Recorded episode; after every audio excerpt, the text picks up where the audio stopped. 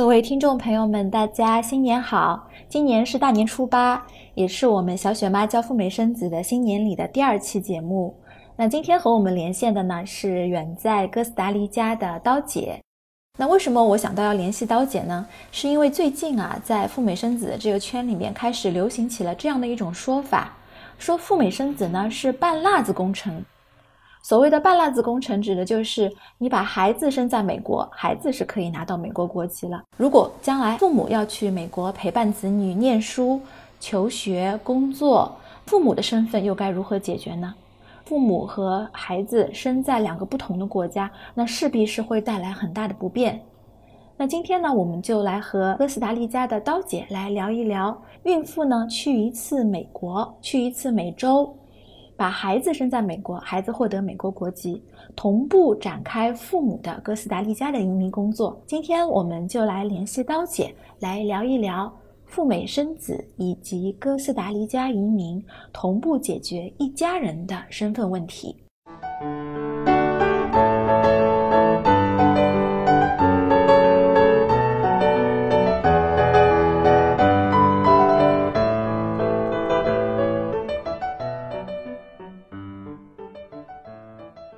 姐，新年好！你好，好久没有聊聊了。Hola，buenas noches。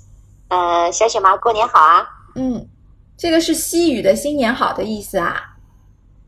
西语的“晚上好”啊，晚上好。嗯，对，这一声问候一下子传出了有好几万公里啊。那我现在呢，也是在美国的后花园啊，也算给大家拜个晚年。嗯。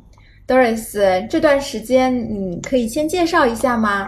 呃，因为你已经在哥斯达黎加已经快住了八个月了吧，时间过得很快。确实感觉时间蛮快的啊，可能因为快乐的时光总是长着翅膀。那算一算，我来这边也是已经有八个多月了。那么我们一家新移民的生活，其实内容还是按照咱们华人的这种老套路啊，首先就是孩子上学。然后就是这种安家落户的老传统和习惯，因为中国人走到哪里嘛，都觉得首先要有自己的住房，心里比较踏实。那其实我们这八个月的生活呢，还是紧密着围绕着这个叫衣食住行来展开的。算了算啊，就是我们现在的有一辆车，那么平均每个月开车可能要跑两三千公里。其实这个数字在上海来说也不算什么，因为当时上下班每天也要开六十公里了。但是整个哥斯达黎加才只有三个北京大，而且还不包括就是雄安县并进去之前。所以说呢，我在这边也算是比较能跑的了。呃，不过我感觉几个月下来还是没白跑。一个是呢，我们现在不但能够自由的穿梭在它的大街小巷。小巷里面啊，一开始还要用什么 Google 地图啊，然后 Map 啊导航，现在呢基本上就可以就是撒欢儿了跑，而且我们还发现发现了就是不少美食，还有好玩的去处，呃，比如说那个当地老百姓啊，他们生活的秘籍呀，像在哪个地方有新鲜的水果批发市场，或者说是哪些超市啊逢星期几打折。还有哪个地区或者哪个市的这个价格相对来说比较高一些？那我们也是每天都做的这些攻略吧。反正每一天都感觉是带着这种探险挖宝的心情，然后开始新的一天出去了。嗯嗯，是的，我可以想象出有这么一幅画面啊！你是叫刀姐嘛，所以你就是一位带刀的姐姐，和刀姐夫还有你的女儿在哥斯达黎加开疆拓土了，已经。啊，呃，也可以这么想想吧。呃，反正人生也是需要一些冒险，需要一些激情。嗯，感觉你这八个月在哥斯达黎加过得还是很充实的。那我想知道，在哥斯达黎加你们的春节是怎么过的呢？呃，说到过春节，其实这里还是老传统不变啊，就是每逢佳节胖三斤。呃，连着一个多星期吧，我们也是跟就是很多朋友。呃，到各个地方，像餐厅呀，或者是朋友家里面换着地方的去聚会。那我自己是很感恩，在这段时间，就是在哥斯达黎加也交到了不少新的朋友。因为当时我们一家三口过来的话，其实，在当地没有一个没有一个这样的熟识的人，那相知的人。那现在的话呢，我们从当地的像呃合作伙伴，因为以前的合作伙伴呢都是说近距离远距离的嘛，那现在是近距离的了啊。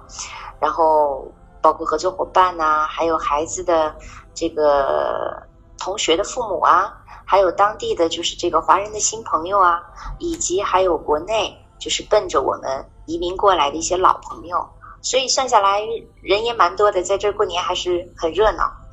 呃，另外还有那个中国城，在呃哥斯达黎加的首都圣何塞有一个中国城，那它有一些传统的歌舞节目，呃，歌舞节目他们应该是在。也就是好像前天还开了一个比较大型的歌舞节目，我看到介绍还有什么，呃，像老一代的什么阎维文啊，然后像什么好像是呃毛宁啊这些歌手啊，然后一些舞者都跑过来了。哦，是吗？嗯，我感觉你你在哥斯达黎加已经有了自己的当地的这个朋友圈了。呃，那对对对，最近的话呢，其实我们都听到啊，就是其实新年期间美国可能也不是很太平啊，就是说当地的学校啊会有一些就是治安的事件啊，校园的枪击案。那哥斯达黎加那边的话呢，在这段时间治安怎么样？呃，哥斯达黎加其实是这样的，就是说从过节开始的话，应该准确的说是从。二零一七年的十二月份开始，因为什么呢？就是圣诞节对当地人来说是叫圣诞月，也就是说这一个月，整个的就是哥斯达黎加人都沉浸在一种过节的欢乐的这个气氛当中。那么，所以说我们的过节是从就是十二月份、一月份到二月份一直持续下来。那圣诞节期间呢，就是我看当地的新闻报道有两起偷抢。那一起是针对这个叫商场，就是高档的珠宝手表行；另外一起是针对就是华人超市。但圣诞节那段时间，因为我们也经常和朋友外出聚餐，呃，晚上也经常会整到十二点或者更晚，有时候稍微早一点。那开车回来的时候感觉还好。呃，其实我我在这边因为已经生活了很长一段时间嘛。那也看到很多就是美洲这边的新闻，呃，如果说要说治安好的国家，在整个美洲比起来的话，那排前三位的，我认为应该是加拿大、呃，哥斯达黎加还有智利，哎，这三个国家都还不错。嗯，所以你觉得在美洲治安前三的话，美国还排不上？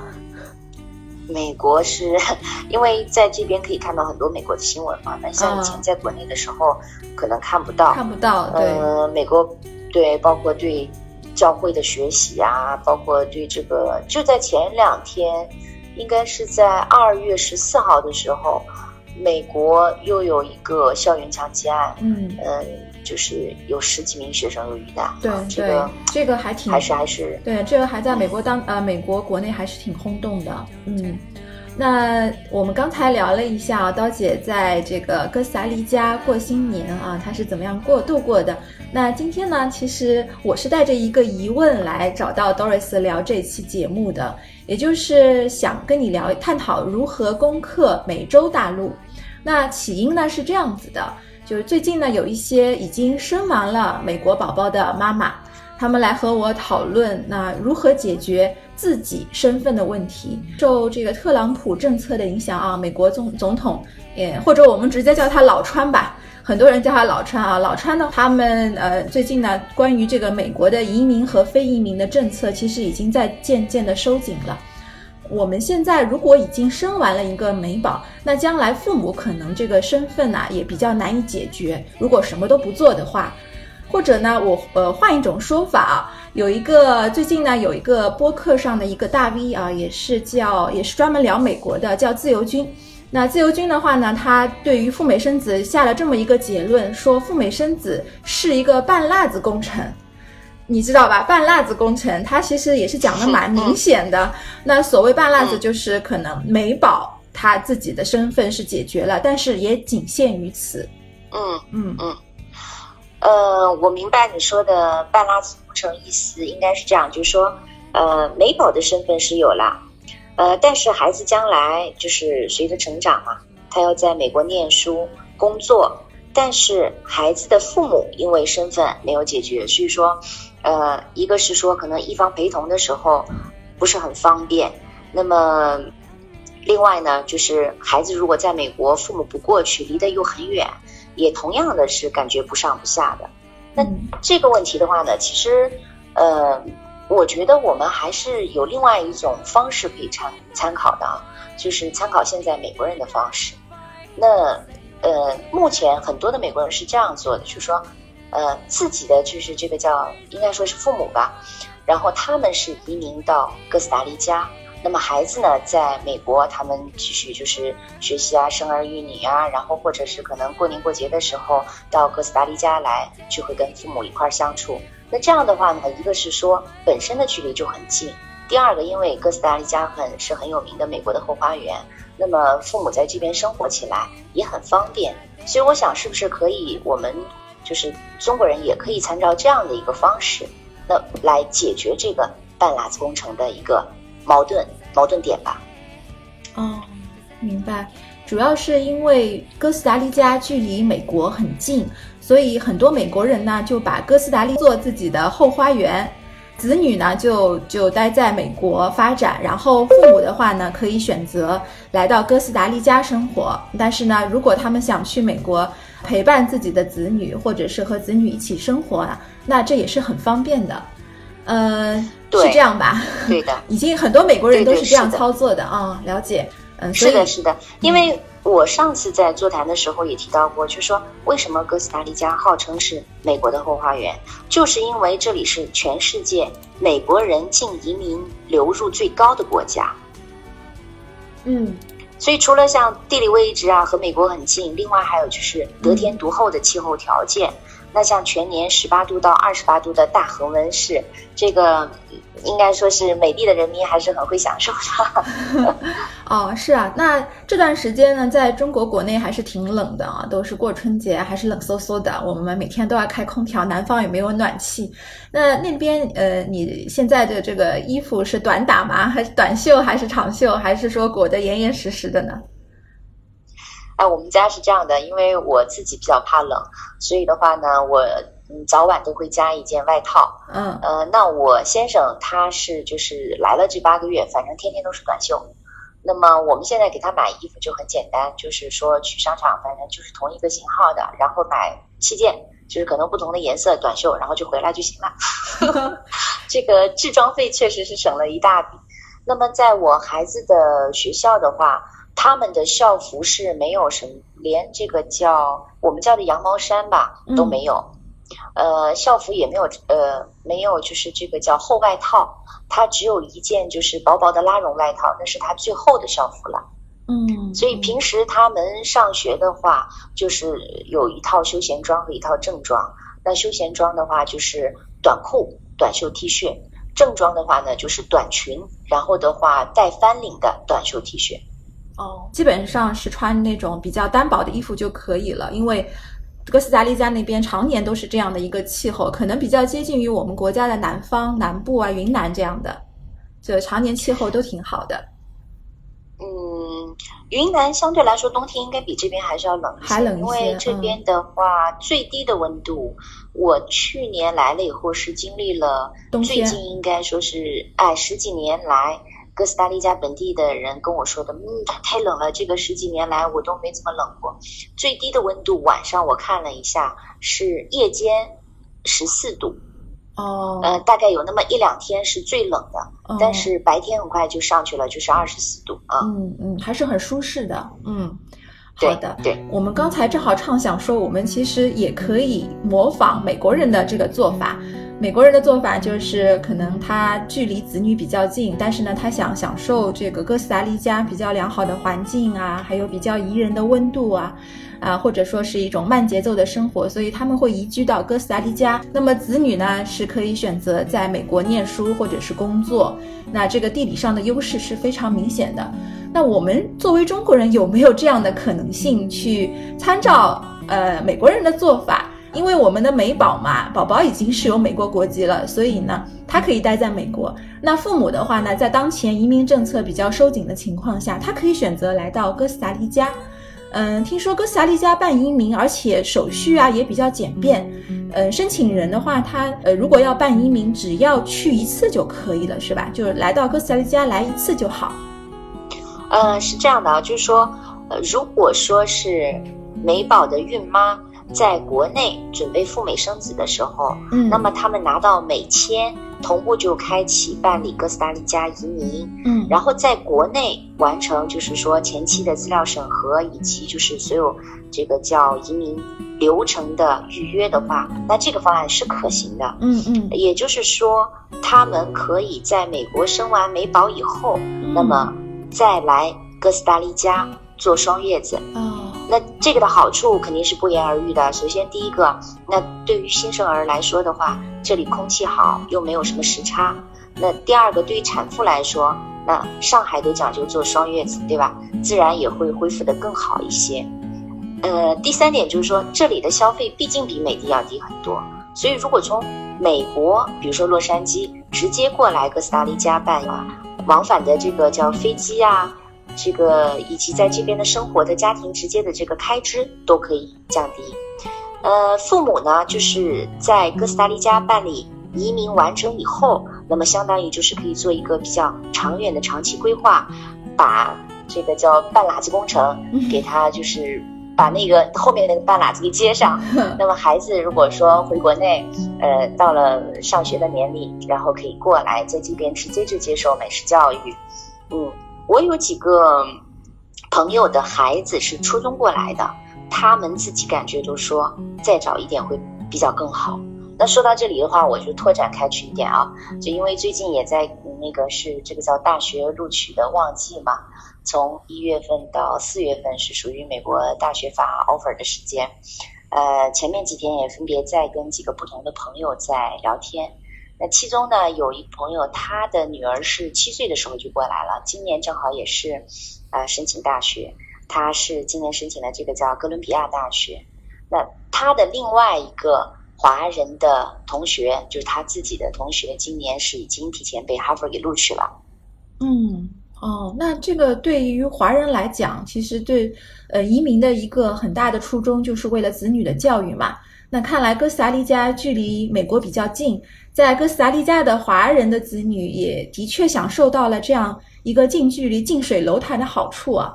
即使是身在哥斯达黎加，他们也是考取了美国的藤校啊、名校。那这么好的学校，对于华人来讲还是很有吸引力的。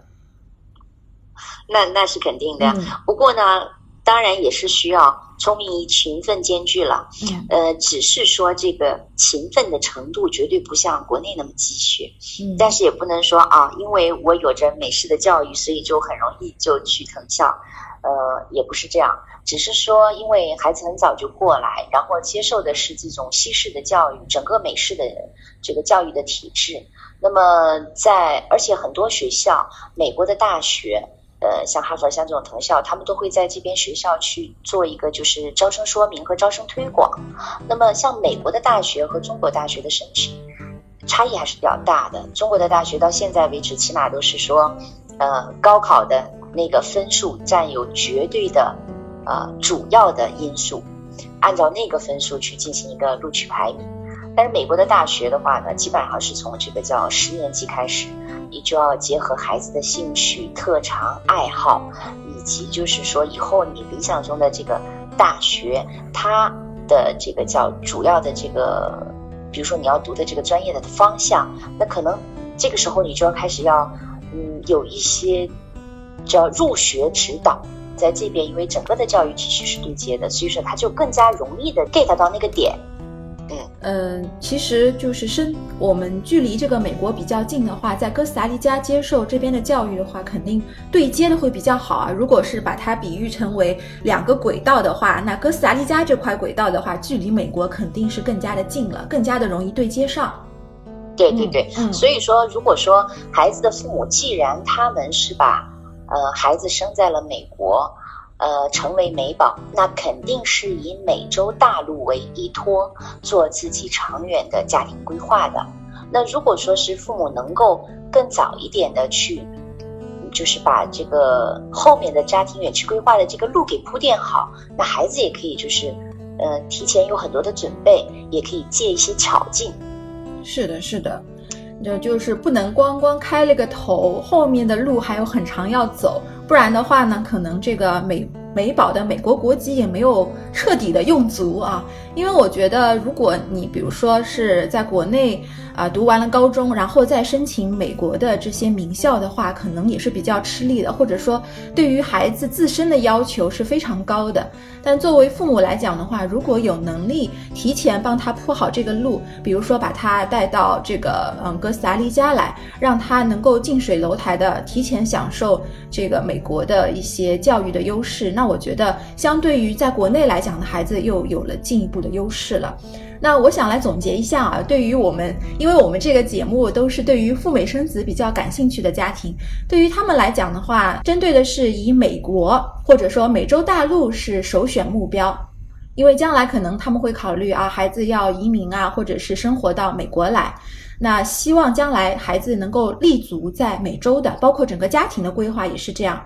那我们是可以这样操作：孩子生在美国，父母可以移民到哥斯达黎加来。如果是嗯美宝这个家庭的话，孕妇她在中国的时候就可以规划起来。那将来的话呢，来赴美生子的同时，一家人的这个身份问题都解决了。那如果是针对这样的操作，就是孕妇来来一次美洲，然后呢把孩子生在美国，父母同步办理哥斯达黎加的移民，这种方式预算大概要准备多少呢？然后如果要办理这个时间的周期是怎样呢？